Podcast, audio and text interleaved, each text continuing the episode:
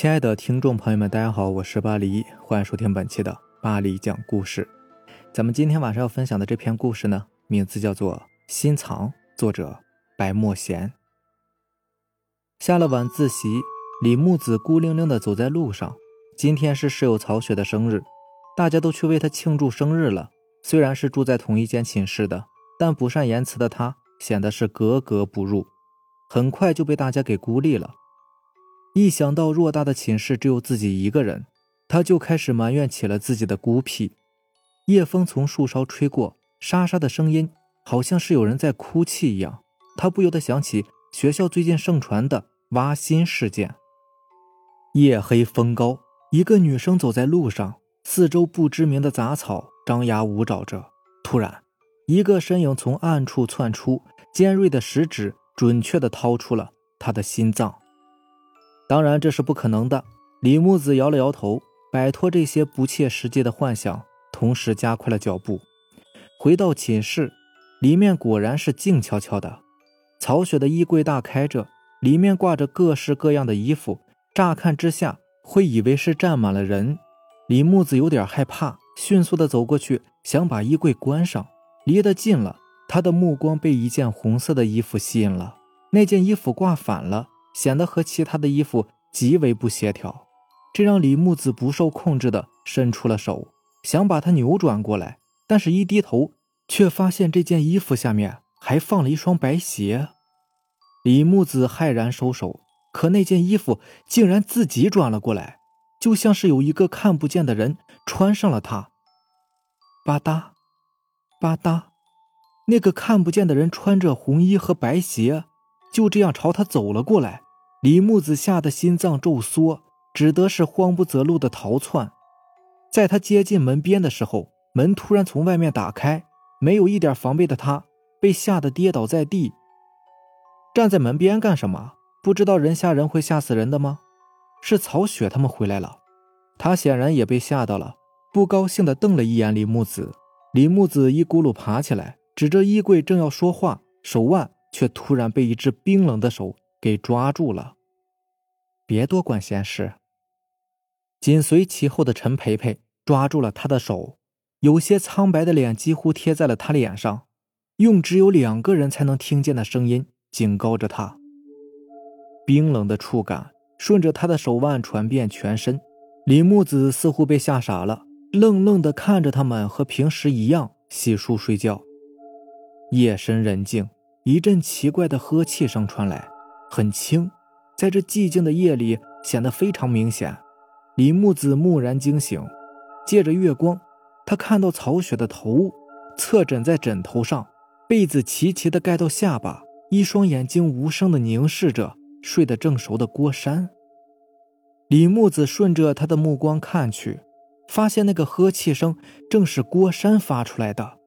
他脸色痛苦，不停地扭动着身体，但就是醒不过来。随着挣扎的幅度加大，郭山的被子顺势而落。李木子只看了一眼，就吓得差点昏死过去。只见那件红色的衣服像是第二层皮肤一样，紧紧地箍着他，任郭山如何扭动挣扎都无济于事。这时，一直冷眼旁观的曹雪突然笑了，阴森的表情。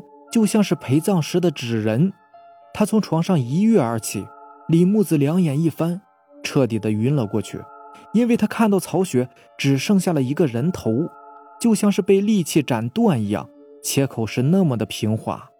闭上眼睛的最后一刻，他看到曹雪张开血盆大口，朝着郭山扑了过去。第二天，李木子醒来的时候，郭山正在和陈培培。讨论哪种零食好吃，还很没有公德心的从窗户把袋子扔下去。而一向赖床的曹雪早就出了寝室。李木子揉了揉发胀的脑袋，正准备起床时，诡异的事情发生了。准备换衣服的郭山突然惨叫一声，继而全身像是被开水烫过一样冒起了黑烟。不一会儿，他就变成了一滩浓水，软塌塌的流到了墙角，渗进了缝隙里。陈培培尖叫一声，哆嗦着跳上床。两个女生相互依偎在一起，眼里流露出同样的恐惧。过了好一阵子，李木子才颤声的问：“这这是怎么回事啊？”陈培培惊魂未定的解释着说：“是曹雪，是曹雪请鬼来害我们的。鬼魂没有适当的容器来装，是不能离死地很远的，否则会魂飞魄散。所以鬼魂会四处寻找可以藏身的容器。而曹雪故意挂反衣服，并在下面摆一双白鞋，摆明就是要请鬼入住啊，想以我们的命来换取那个鬼魂的复活。”陈培培咬牙切齿地说：“学校最近发生的挖心事件也是他们搞出来的。”陈培培狰狞的模样吓了李木子一跳，他下意识的后仰：“那那为什么他不害我们呢？你就这么想死吗？”陈培培恶狠狠地说。李木子打了一个寒战，连忙摇头。正要说话时，他的手机突然响了，是林一之。李木子不敢看陈培培的脸色。胡乱找了一个借口开溜，林一之对他的爱就是他不受欢迎的原因。他们寝室另外的三个女生，其中有两个都喜欢林一之，而曹雪更是追求过她的前男友，虽然她前男友已经死了。冯唐，这个名字突然闯进了李木子的脑海，难道曹雪请的鬼魂会是他？很快，李木子就否认了这个猜想。他相信冯唐就算是死了，也会是一个善良的鬼，不可能会挖人心的。夜幕拉开，璀璨星河一览无遗。李木子回到寝室，陈培培和曹雪正在看一部电影，表面上和谐如初。半夜，他突然听到了什么声音，睁眼一看，只见曹雪鬼鬼祟祟的从床上起来，慢吞吞的拿出那件挂反的红衣穿上，然后。悄悄的出了寝室，这么晚了，他要去哪儿啊？李木子觉得很奇怪，竟然鬼使神差的也跟了出去。外面明明没有风，但是却冷得出奇。曹雪就像是脚下生风一样，速度飞快。跟了一阵子，李木子突然明白他要去哪儿了。这条路是通往学校的后山，也就是冯唐意外死亡的地方。就在这时。一个女生匆匆走过，李木子连忙躲到旁边的草丛里。在女生与曹雪擦肩而过时，曹雪突然朝她猛地扑了上去，右手指甲暴涨，像是利刃一样划破她的胸膛，毫不费力地将心脏掏了出来。由始至终，这个女生连叫都没有来得及，就没有了声息。曹雪捧着那个还在跳动的心脏，像是一个讨糖吃的孩子一样。往后山跑去，一条血红的脚印延伸至很远。曹雪请的鬼魂真的是冯唐？李木子不敢相信，却由不得他。他跌跌撞撞地跑回寝室，急忙叫醒了陈培培，将刚刚看到的一幕全都说了出来。陈培培顿时睡意全无。正巧这时，衣柜突然悄无声息地开了，一股刺鼻的血腥味扑面而来。曹雪穿的那件红衣服又出现在了衣柜里，可是他没有衣架，就像是一个隐藏在黑暗里的人穿着它站在那里。突然，衣服动了，露出了曹雪狰狞的脸。此时的曹雪哪还有一分人样啊？脸色苍白如纸，密密麻麻的黑发几乎盖住了他大半张脸，露出那双宛如黑洞般的眼睛，三种强烈的色差。牢牢地吸引了二人的目光，一时间，他们竟然忘记了逃跑。直到曹雪发出阴森的笑声，李木子才下意识地拉住陈培培，想逃出寝室。阴森的笑声让李木子几近抓狂啊！但很快他就发现，这是两种笑声，一种是出自他对面的曹雪，而另一种却是来自他身旁的陈培培。他猛地甩开陈培培的手。陈培培这才抬起脸来，黑发掩映下的是一双黑洞般的眼睛，张大的嘴几乎占据了大半张脸，那笑容的僵硬、诡异、扭曲，都在预示着陈培培已经被鬼上身了。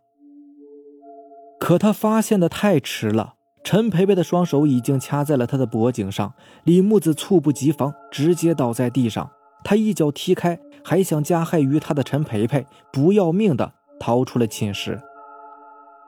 曹雪和陈培培趴在地上，像两只蓄势待发的蜘蛛一样，就这样虎视眈眈的盯着他的背影。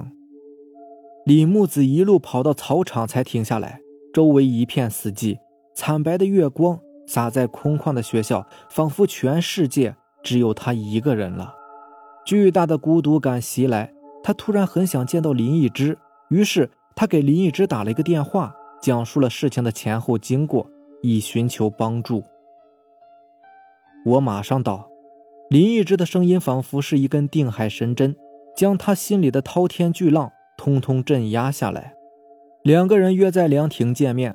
李木子三步并两步的往前跑，可他却只觉得脚步是越来越沉重，跑的是越来越费力。但也终于看见了前方那个熟悉的身影。林一之。李木子上气不接下气的叫了一声。此时的林一之正在凉亭焦急的等待着。李木子的叫声吓了他一跳，他循声望去，却发现李木子的背上。多了一个东西，一个穿着红衣的女鬼。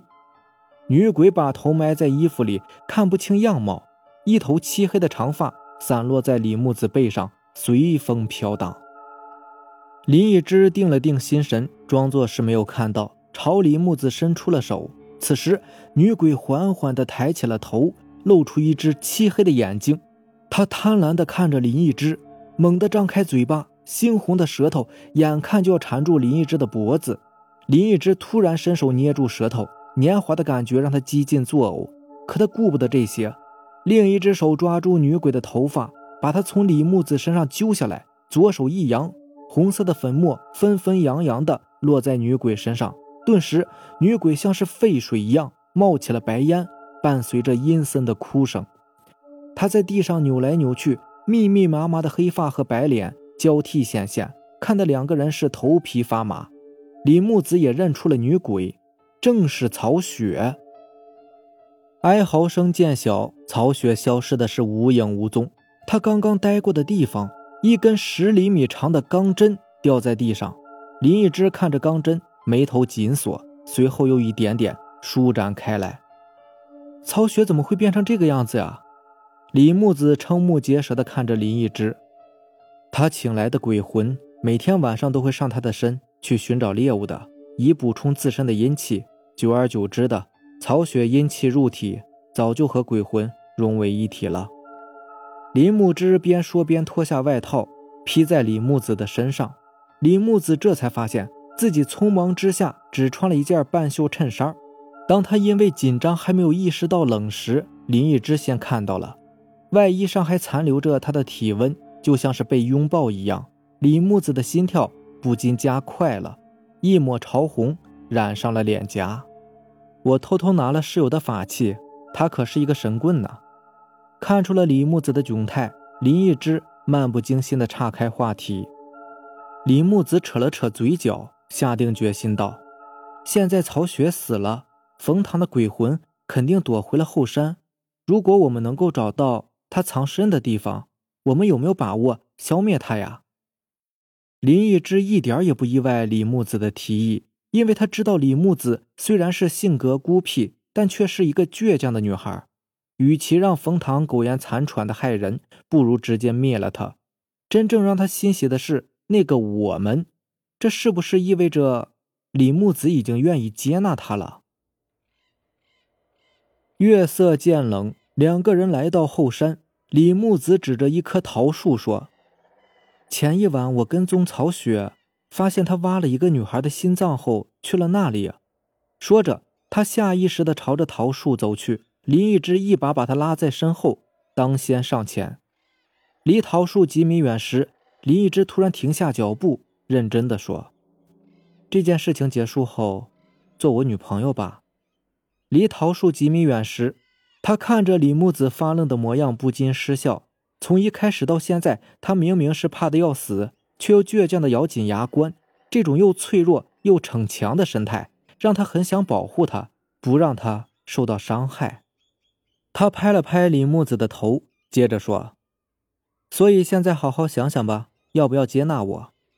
说着，他率先来到桃树下，开始挖起了土。不一会儿，一个漆黑的匣子出现在了眼前。林一之刚想打开匣子，里面突然涌出鲜血，血液有意识般的聚到一起，形成了一个人形，正是冯唐。此时的冯唐根本就看不出本来面目，只依稀可辨轮廓，干枯的皮肤包裹着骸骨，以一种怪异的姿势扭曲着，脸上的道道血痕像是一条条蚯蚓交错纵横，骇人至极。李木子不可置信地看着眼前这个鬼魂，不敢相信他就是风神俊朗的冯唐。他下意识地叫了他的名字：“冯唐。”冯唐似乎还认识李木子的声音，应声回头。林一之一咬牙，朝他掷出几枚铜钱。冯唐吃痛，怪叫一声，猛地朝着林一之扑去。幸好林一之早就做好了逃跑的准备，险而又险的避开了这致命的一击。他飞快地把手伸进口袋，抽出了一把漆黑的木剑，反身插进了冯唐的魂魄中。冯唐惨叫一声，不断的扭动哀嚎，不一会儿就消失在了原地。结束了。林一之惊魂未定地看着匣子，却见里面再次流出了鲜血，鲜血形成一个人堆，还是冯唐。林一之倒吸口凉气，如果不用手中的木剑。刺穿匣子里面的东西的话，冯唐是不会魂飞魄散的，只会分离出无数个分身。林一之再次把木剑插进冯唐的身体，几个来回之后，林一之快支撑不住了。冯唐趁机打掉他手中的木剑，漆黑的指甲直接陷进了他的肉里。林一之倒吸一口凉气，转身抱住冯唐，朝着李木子大吼着：“快跑！”李木子还在原地犹豫着，快走啊！走了才有机会找人来救我。话音刚落，不知从哪里窜出来的陈培培一把掀开匣子的盖子。李木子用木剑刺进匣子里，快！木剑就在离他不远的地上。李木子连滚带爬的捡起剑，来到匣子旁，却被里面的景象吓得是手脚冰凉。匣子不大，装着一副残骸。褐色的骨头诡异的扭曲着，发出咔嚓嚓的声音。